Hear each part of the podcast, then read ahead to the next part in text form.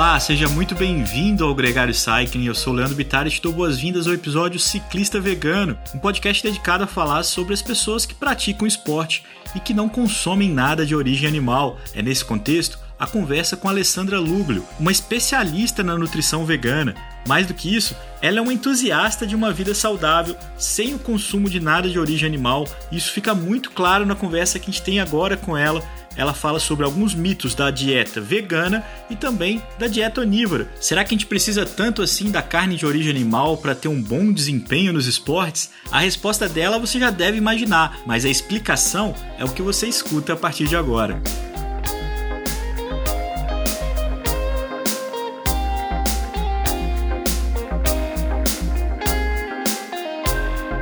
O Gregário Cycling Podcast é apresentado por Ciclorotas SP CCR, um projeto feito por ciclistas para ciclistas. Jungle e Ultra Coffee, a combinação que eleva sua performance. Plant Power, perform your best. Ciclovia do Rio Pinheiros, a ciclovia que revoluciona o jeito de pedalar em São Paulo. Saiba mais sobre nossos parceiros na descrição deste podcast.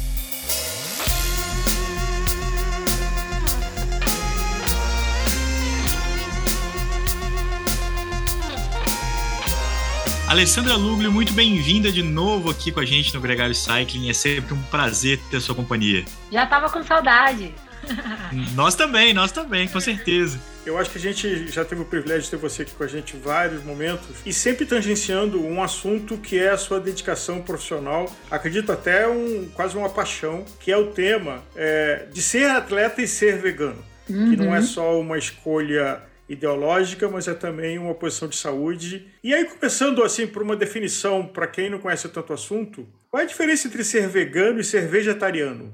Bom, eu acho que assim, existe toda uma confusão em termos de, nessa parte de terminologia, mas eu vou ser muito prática, né? Uh, normalmente, fala-se, chama-se vegetariano aquela pessoa que deixa de comer carnes, todo tipo de carne, inclusive peixe. Esse termo peixetariano define aquela pessoa que deixa de comer carne vermelha e, e, e, frango, mas come ainda peixe. Mas isso não entra dentro do, do, mundo do vegetarianismo, porque peixe é animal, assim como qualquer outro animal. Então, ou seja, os vegetarianos não comem nenhum tipo de carne, mas podem fazer uso dos derivados dos animais, como o leite, todos os seus derivados, tipo whey protein, é, o, o ovo, o mel. Presta tanta atenção em outras coisas que possam vir de animal que a ver, tem a ver com alimentação, como, por exemplo, colágeno, a cápsula do, do suplemento ou do medicamento tem que ter colágeno, enfim. Então, o vegetariano não come carne. Quando você vai para uma alimentação que tira tudo que venha de origem animal, a gente chama isso de alimentação vegana, que não entra nada de leite, nada de ovo, nada de colágeno, nada de, de corantes que venham de animais, como, por exemplo, corante vermelho, conchonilha, que é um inseto, nada de carne, claro. E o veganismo, né, é bom falar sobre isso, ele não é só uma dieta, uma alimentação, um modelo alimentar. É um estilo de vida, uma escolha pessoal que dentro do possível e do praticável, né, não compactua e, e luta contra a exploração animal. Em todos os sentidos, entretenimento, vestuário, teste em animal, cosméticos e outras coisas. Então, em termos nutricionais, né, dieta, assim, a gente pode chamar de dieta vegana, aquela que não tem nada de origem animal, e vegetariana, aquela que tem os derivados dos animais inclusos. Eu ia te perguntar, você acabou respondendo um pouquinho sobre isso, mas qual que é a principal motivação? Assim, isso é uma coisa que a gente pode entender como uma, uma etapa natural da, da, da, do ser humano, assim, optar por não por ser vegano, ou, ou, é uma coisa que à medida que a gente vai refletindo mais sobre as coisas, e até mesmo essa exploração, como você disse, é, acaba sendo uma possibilidade mais concreta do que já foi no passado? Bom, eu acho que essa, a principal motivação para o veganismo, que, né, ou seja, sem nenhuma dúvida, é esse despertar da consciência quando você entende o que está por trás de tudo que envolve comer animais. Né? Tudo que envolve a, a, o sistema da agropecuária hoje, né, toda a questão da exploração, do uso fruto de animais, que são seres sencientes, que sentem exatamente o que nós sentimos, que o cachorro sente, que o gato sente, é tudo igual. E aí, quando você se, se entende como parte de algo que explora e, e cruamente os animais, realmente essa é a principal escolha, a principal fato que leva as pessoas a deixarem de comer tudo de origem animal. É bem claro hoje, através de pesquisas, né? Eu estou muito nesse mundo, a gente tem diversas pesquisas feitas fora do Brasil e no Brasil que mostram que a principal motivação para a redução do consumo de alimentos de origem animal, que é aquela, aquela redução que a gente chama de as pessoas flexitarianas, que estão reduzindo, parando, tipo, troca o leite uh, animal pelo leite vegetal, faz segunda sem carne, corta a carne vermelha, enfim, são pessoas que têm várias formas de reduzir o consumo de alimentos de origem animal e as pesquisas mostram claramente que essas pessoas são motivadas pela própria saúde, porque hoje já é muito bem reconhecido o fato de que o excesso de consumo de proteínas, gorduras animais e a falta, inclusive, que está relacionada com isso, de toda a amplitude vegetal no cardápio, leva a doenças crônicas, como doenças cardiovasculares, diabetes e câncer, que são as principais causas de mortes no mundo. E retirar os alimentos de origem animal, tendo uma alimentação equilibrada, rica, variada, é uma opção que realmente leva à longevidade. E esses estudos, eles foram escancarados recentemente. E isso é muito Inclusive, bacana. Quase todos os intratreinos hoje são veganos, né? É, quando você pega a suplementação para o esporte, se a gente pensar assim, carboidrato, car carboidrato é vegano, ao menos eu faço um, um, um, um suplemento de lactose para você tomar, né? Mas são veganos, ou seja, quando a gente fala de, de hidratação, sais minerais, quem que provê isso a gente? São frutas, vegetais, isso tudo sempre foi vegano. O que dentro do mundo do esporte sempre, assim, atrapalhou a questão da disponibilidade de produto vegano é a parte proteica, né? Porque se usa demais a, o soro de leite é, animal, claro, de vaca, que é o whey protein, né? Se eu não me engano, 70% a 80% de todo o volume de suplementos vendido no mundo é proteína, né? Não são as outras, os encapsulados, um aminoácido, um intratreino, um carboidrato, isso não representa praticamente 20% do mercado. Aí tá tudo proteína e a grande maioria é de origem animal, né? E qual que é a importância dessa suplementação? Do ponto de vista do vegano, como é que ele, como é que ele lida com essa ausência, né? Não come a carne, não tomaria o, o whey ou os, os 80% dos suplementos que levam o soro do leite. Existe sempre uma, uma conjectura, né? Uma ponderação de que vai faltar alguma coisa no organismo, uhum. que vai uhum. faltar alguma coisa na sua nutrição. Como você, que além de vegana é também uma nutricionista, como é que você lida com essa resposta? A primeira coisa, todo vegano precisa ter, ter atenção à vitamina B12, né, que é algo que não tem na alimentação e que muito, muito, muito provavelmente precisa suplementar, o que é algo simples, com cápsulas, com comprimidos, ou até injetável, mas enfim, eu gosto mais do que aquela, aquela injeção dói demais, então eu tomo lá minha, eh, meu comprimidinho diariamente, a cada três dias, enfim, e não é nada diferente do que eu né, um rolê lá na loja de suplemento, dar um rolê lá na farmácia perto da sua casa, que você vê a parte de suplementação, aquele monte de vitamina, mineral, é isso, é aquilo. Você vai numa loja de aquilo lá não é feito para vegano, aquilo é feito para onívoro, né?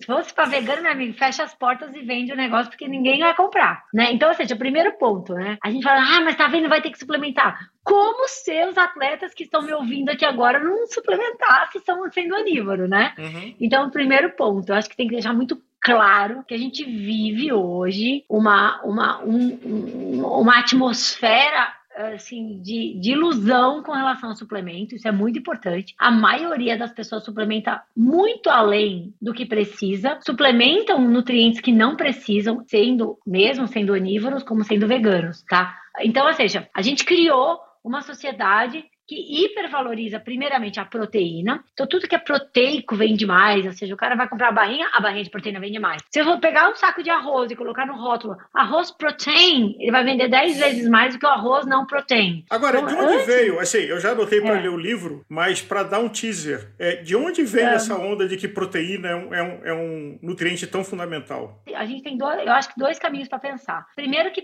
que assim, um caminho bastante, bastante assim, é, como eu posso dizer, para sem falar uma palavrão aqui.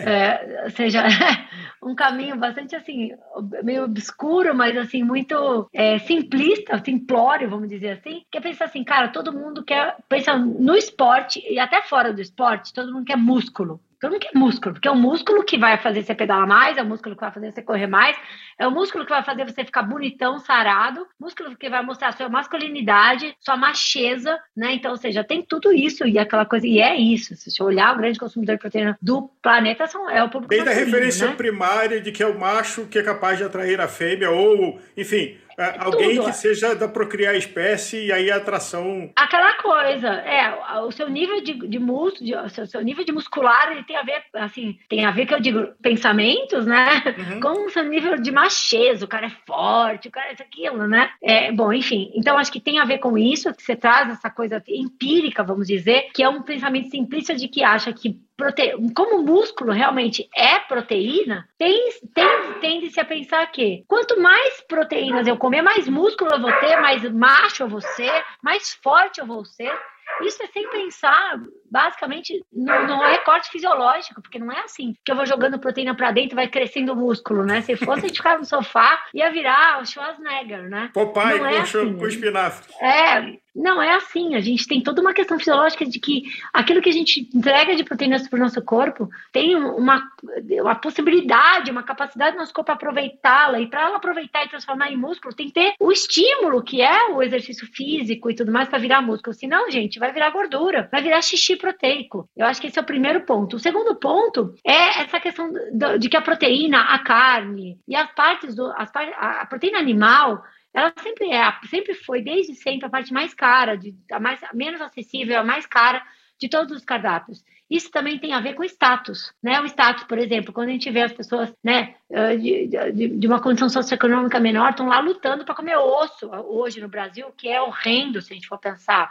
Se a gente olha uh, historicamente, os escravos, né, eles não comiam carne, eles comiam o rabinho do porco, o pé do porco, o focinho, por isso que virou feijoada, que eles uhum. jogavam todas essas sobras dos animais que não são os músculos, que isso ficava para a elite, né, que comia, para os senhores e tudo mais, que comiam a proteína. Então, sempre proteína teve um status social, diferente do arroz, do feijão, da banana. Um mito, uma falácia é de que a proteína vinda da carne, ela tem uma concentração de que é difícil compensar ela com vegetais, ervilhas, o grão de bico. O que é a verdade? O que é fake e o que é verdade dessa afirmação? E, se for verdade, qual é a solução? Bom, eu acho que antes também, eu tenho um terceiro ponto para terminar a história de antes, que tem a ver com essa aqui, né? É que existe todo, além de tudo, né? Por que todo mundo ficou maníaco por proteína e tudo mais, proteínas animais principalmente? Cara, porque a gente tem um lobby da, da indústria da pecuária imenso também. A gente não pode deixar de falar da indústria da carne, da indústria do leite, da indústria dos ovos, são muito poderosos, eles têm um poder financeiro enorme, que coloca na mídia a, o ovo como o alimento mais completo do mundo. Aonde? Cadê a fibra do ovo? Cadê a vitamina C do ovo? Cadê o carboidrato do ovo, meu amigo? Como pode ser completo em carboidrato? Que é a nossa fonte de energia, não pode, mas tem lá o lobby e as pessoas reproduzem um alimento mais completo, um alimento mais completo. Então, assim, peixe é saudável, aonde? Né? Se a gente tem mares e águas poluídas em que todas as contaminantes ambientais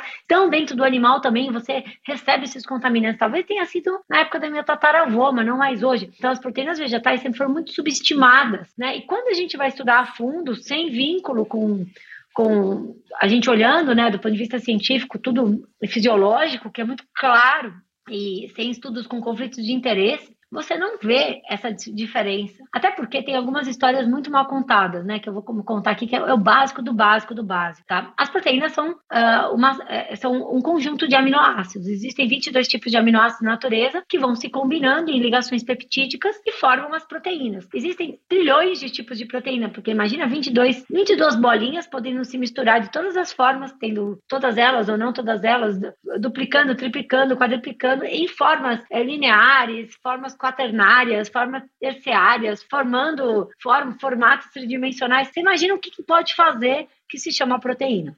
Mas todas elas são feitas com os aminoácidos. Uhum. Existem nove aminoácidos desses 22 que são considerados aminoácidos essenciais, que são aminoácidos que o nosso corpo não sabe fazer, não sabe sintetizar. E obrigatoriamente, para a gente poder fazer as nossas proteínas, nós precisamos recorrentemente receber da nossa alimentação esses aminoácidos. E aí que está o pulo do gato, porque todo mundo fala que o alimento de origem animal é rico em aminoácidos essenciais. Realmente é tem bastante, tem bastante aminoácidos essenciais. De uma forma que chega-se a entender que o alimento de origem vegetal não tem esses aminoácidos essenciais. Mas onde está o tal do pulo do gato? Que, aliás, meu gato fica pulando aqui, né? É isso, é para coordenar o, o argumento, né? Cara, quem sintetiza, fabrica esses aminoácidos essenciais que estão nos alimentos são as plantas, exclusivamente. Os animais, né, que são os animais não humanos, assim como os animais humanos, nós não sintetizamos esses aminoácidos, nós dependemos que eles venham das plantas, que eles venham da nossa alimentação. E a planta que faz através da fotossíntese. Então, todos os aminoácidos essenciais que você come no seu, consome no seu whey protein, come na sua carne, no seu ovo, eles vêm daquilo que o animal comeu. Então, o animal comeu planta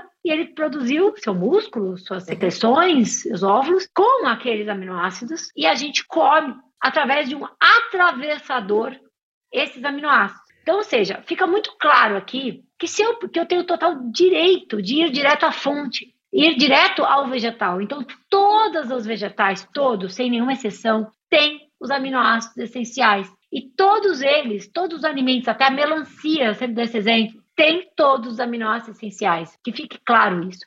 O que muda é que a diversidade de alimentos vegetais é muito grande. Você tem frutas, você tem todas as sementes, todas as castanhas, todos os cereais, todas as raízes, todas as leguminosas.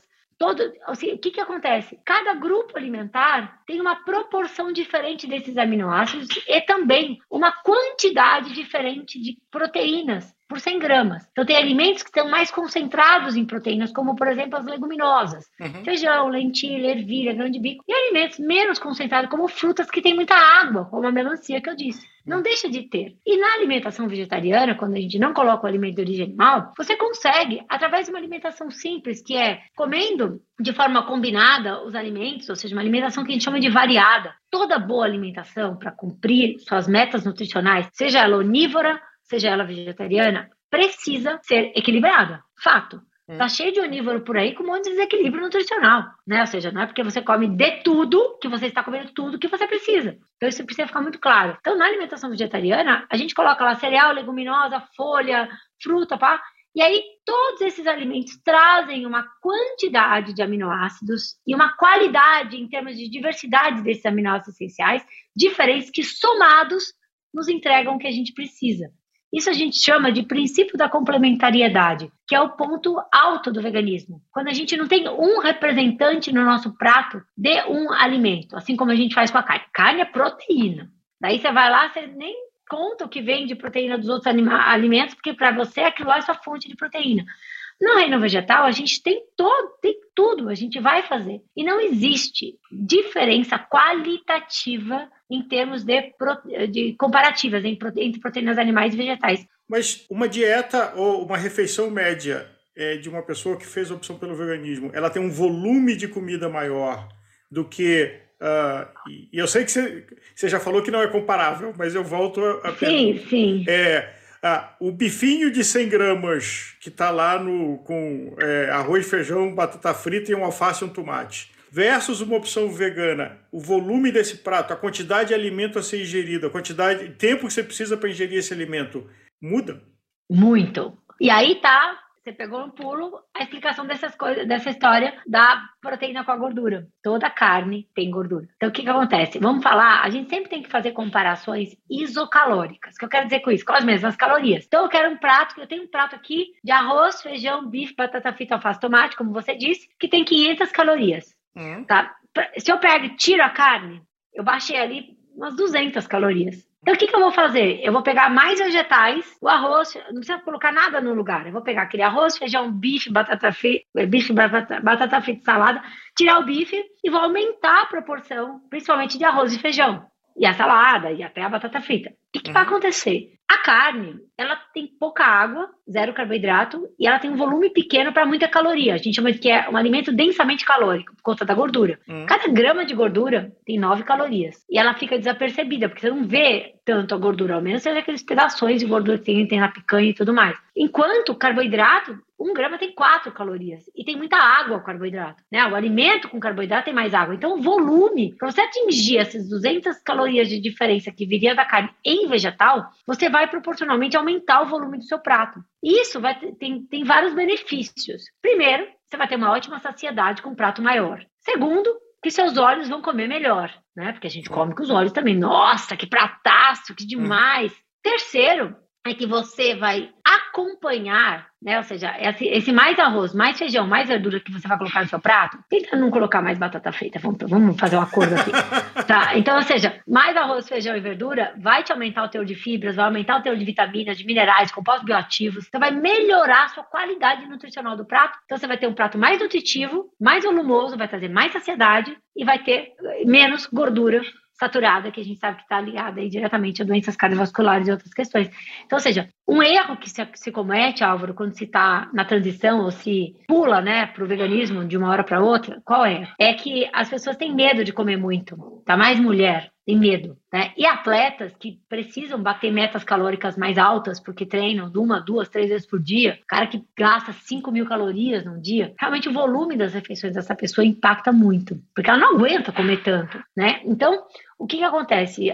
uns têm medo de comer, o outro não aguenta comer tanto. Então, ou seja, um dos maiores erros praticados por quem está em transição, querendo virar vegano, para quem está virando, é esse medo de comer ou a impossibilidade de comer tudo que precisa comer. Por quê? Porque com isso a gente não bate a meta calórica. Quando você não bate a sua meta calórica, você automaticamente começa a perder peso. E se tudo bem, você está né, acima do seu peso, mais gordinho, ah, que legal virei vegano, tô emagrecendo, tudo que eu sempre quis na minha vida emagrecer, agora nem que nem era por causa disso, mas agora tô emagrecendo. Ótimo, o veganismo vai te ajudar. Ajuda mesmo, tá? É fato, tem ciência por trás, a gente já tem dados assim epidemiológicos que mostram que a população vegana ela chega a ser 15, 15 a 20% mais magra do que a população onívora. E do ponto de vista de volume, essa, esse grande volume da alimentação vegana, ele vai trazer uma correção muito importante do teor de fibra da dieta, tá? Hoje, ou seja, a gente tem aí uma, metas assim né, preconizadas de 25 gramas para mulheres e 30 gramas para homens, né, de fibras por dia. E a gente sabe que a população não, não bate nem 15 por 20% disso todos os dias porque come tudo refinado. Então, quando você vai para o veganismo, automaticamente você começa a colocar mais vegetais no seu prato. E esses vegetais, principalmente leguminosas, cereais, são grandes fontes de fibra. E essa fibra aumenta o bolo fecal. Uhum. Essa fibra vai ajudar bastante, porque ela hidrata o trato intestinal. Então, o, dois, duas coisas fato e relatos assim de 100% dos pacientes. O primeiro deles é que você vai mais ao banheiro tá? E, e, corrige através só o veganismo por si só ele corrige uh, problemas de constipação intestinal na grande maioria das pessoas. Que isso tem a ver com duas coisas: com a falta de fibras, a falta de hidratação que o alimento vegetal com mais carboidrato traz, e segundo, o veganismo a gente pode explorar esse assunto daqui a pouco. Ele altera a microbiota intestinal, um intestino mais saudável e com isso ele trabalha melhor. E aí tem até umas brincadeiras, né? Que a gente sempre fala, né? Que vira vegano parece pato, né? Hum. Come tchum, come tchum, né? Come tchum. E o outro ponto, né, muito importante, é essa questão da digestão mais rápida. A dieta vegana, por si só, ela tem uma densidade calórica né, menor, então você come um pouco mais de volume, mas mais água e menos gordura. O fato de se consumir menos gordura e menos fibras animais, né, a carne fibrosa em si, né, o que, que isso traz de diferença na, sua, na vida das pessoas? Primeiro, é uma digestão muito mais fácil. Tá? Então, isso para quem treina mais de uma vez por dia, é muito importante. Relato da grande maioria dos veganos. Minha digestão é muito mais ágil. E ela sendo ágil, você está pronto, tem energia disponível circulante nas, né, nas veias, nas artérias, para poder treinar melhor. É impressionante as coisas que você está dizendo, mas eu tenho certeza que muita gente vai ficar de nariz torcido, assim, não, não pode ser tão bom, não pode ser tudo isso, tem alguma coisa que falta aí. Por isso, ou talvez por isso, a gente vê tanta gente competindo e se desafiando é, nos esportes para mostrar que é possível, para mostrar, para comprovar a sua, a, o seu relato de uma forma mais prática. Porque no ciclismo, a gente tem um ciclista que é vegano muito famoso, chamado Adam Hansen, que é um cara que é notório por ter sido o ciclista que mais vezes largou e completou uma grande volta consecutivamente. Então, ele correu o giro, correu o tour, correu a volta, no ano seguinte ele correu o giro, o tour, a volta, é, e fez isso 23 ou 26 vezes. Agora eu, eu podia ter esse número mais redondinho na cabeça. Mas o fato, e esse número é, é secundário, é que ele começou a mostrar o que, que ele consumia para conseguir fazer isso, e a partir do momento que alguém completa uma grande volta sem alimentação é, de origem animal e faz isso tantas vezes, ele começa a tirar um pouco dessa pulga, porque ele fala, pô, se esse cara fez, outros também poderiam. Do ponto de vista nutricional, você não tem nenhuma dúvida disso, né, assim, de que é possível. Não, nenhuma dúvida, pelo contrário, acho que os, os, atletas hoje que estão aí em diversas categorias como veganos, superando, batendo, batendo recordes, eles estão mostrando isso, eles estão provando isso, né? Existem diversos benefícios, assim, claros da dieta vegana comparado à dieta onívora. A gente já falou alguns deles aqui, como outros, como a quantidade de compostos bioativos que a gente recebe através dos vegetais, fitoquímicos, que são normalmente os pigmentos e outros uh, nutrientes presentes exclusivamente, naturalmente, nas frutas, verduras, legumes, cereais, leguminosas, que tem uma capacidade, de, ou seja, de neutralização de radicais livres, né, de ação antioxidante, que é essencial para a recuperação dos atletas. Isso é muito claro na literatura, né, que uma alimentação à base de vegetais, ou seja, é bom, é bom que fique claro que são duas coisas somadas aqui que potencializam o efeito da dieta à base de plantas. Uma delas é a exclusão do alimento de origem animal, basicamente adequando a quantidade proteica, evitando excessos. Uhum. Ponto 1. Um. Ponto 2, reduzindo drasticamente gordura saturada, que é aquela gordura pesada, que é aquela gordura que a temperatura ambiente ela é densa, aquela que entope a artéria, aquela que demora para digerir, né? Então, ou seja, basicamente que gera inflamação, né? Assim, junto com o colesterol. Então, isso é eliminado que são fatores ruins. E não é só tirar, se eu tirar e não tiver uma adequação na minha nutrição, eu não vou ter bom, não vou ter benefícios. O outro lado positivo é a inclusão de mais vegetais, principalmente dentro de uma alimentação integral, de uma alimentação muito variada, com vegetais, com frutas, com sementes, com castanhas. Aí a gente vai para um padrão de oferta de nutrientes potencializadores de performance. Por exemplo, todos os polifenóis, como tem na uva, como a, a cafeína que tem no café, quando gente, café no chá verde, no chá mate, quando a gente vai para as catequinas do chá verde, quando a gente vai para todas as antocianinas que tem nos açaí, tem no açaí, que tem as, o, nitrato que tem na beterraba, por exemplo, que é um grande vasodilatador, hoje virou até suplemento, né? Agora é tudo bit aqui, bit ali, é. porque é a beterraba, né? E a gente que é vegano já comia beterraba todo dia, eh, a vida inteira. Então a gente tem, assim, o vegano que come esses alimentos com frequência, porque faz parte da alimentação dele, ele tem esse benefício estendido ao longo de todo o tempo. Ele tem artérias, ele tem uma, uma viscosidade do sangue pela redução de gordura menor, um sangue menos viscoso, junto com uh, ação antioxidante, células limpas, junto com uma, uma vasodilatação causada pelo, pelo consumo frequente dos polifenóis e dos nitratos. Você imagina, eu estou dando fórmula mágica aqui, um, um sangue cheio de, de compostos bioativos, com carboidrato, que a gente não pode deixar de falar disso, né? Porque dietas onívoras de atletas que, que, que valorizam proteínas, elas têm uma proporção muito maior de proteína e menor de carboidrato, o que é péssimo dentro da, da performance do esporte. Então, mais carboidratos, quantidade justa de proteína, baixo teor de gordura, muitos compostos bioativos, vitaminas e minerais, menos viscosidade plasmática, mais ação é, de detoxificação de fígado, detoxificação de célula. Cara, o cara voa. Então, assim, é a fórmula, né?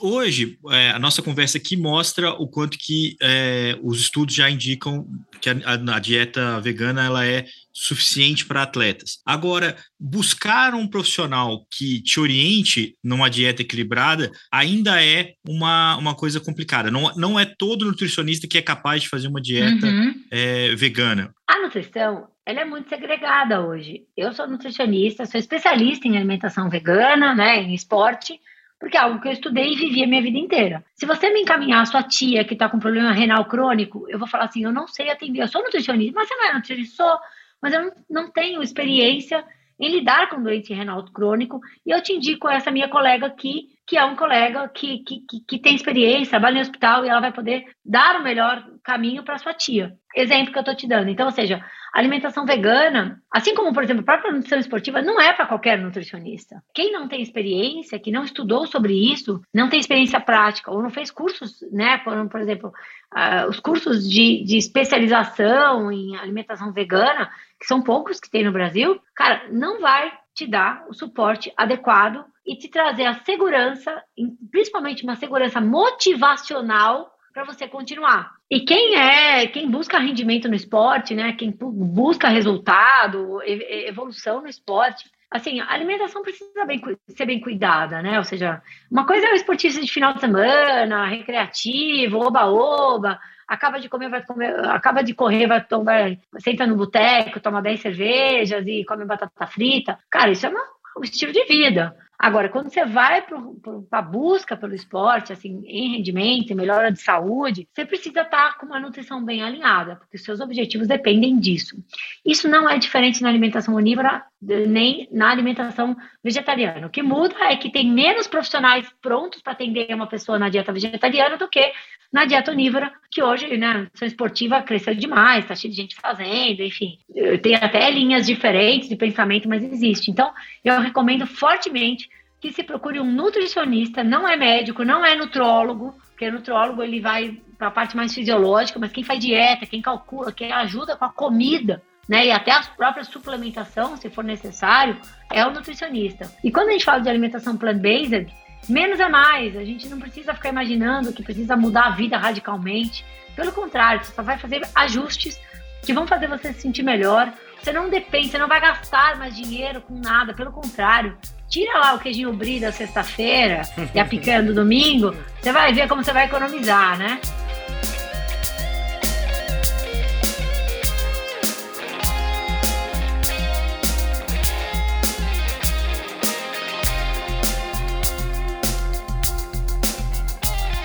Conheça os produtos Gregário, itens de qualidade com a nossa identidade. Experimente o Café Rubé, feito com grãos especiais para quem é apaixonado por um cafezinho antes ou depois das pedaladas.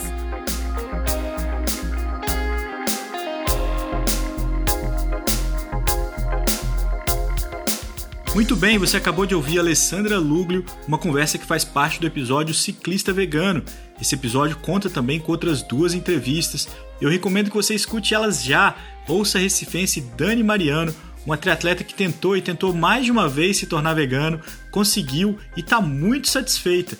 Ouça também o Paulo Visaco, um ultra triatleta que encara as mais longas distâncias sem consumir nada de origem animal e ele está muito satisfeito, inclusive, tem conseguido melhorar suas marcas e buscar desafios cada vez maiores. Muito obrigado a você que chegou até aqui. Se é a primeira vez que você está ouvindo o Gregário Cycling, o Gregário Cycling é um podcast semanal. Toda sexta-feira tem um episódio novo. Mas o nosso feed tem muito conteúdo para quem é apaixonado pela bicicleta, para quem é apaixonado pelo esporte. Então siga a gente aqui no seu player de podcast favorito, avalie o nosso podcast e de quebra também siga a gente no Instagram. Por lá a gente também tem conteúdo diário. Vai ser muito legal a sua companhia.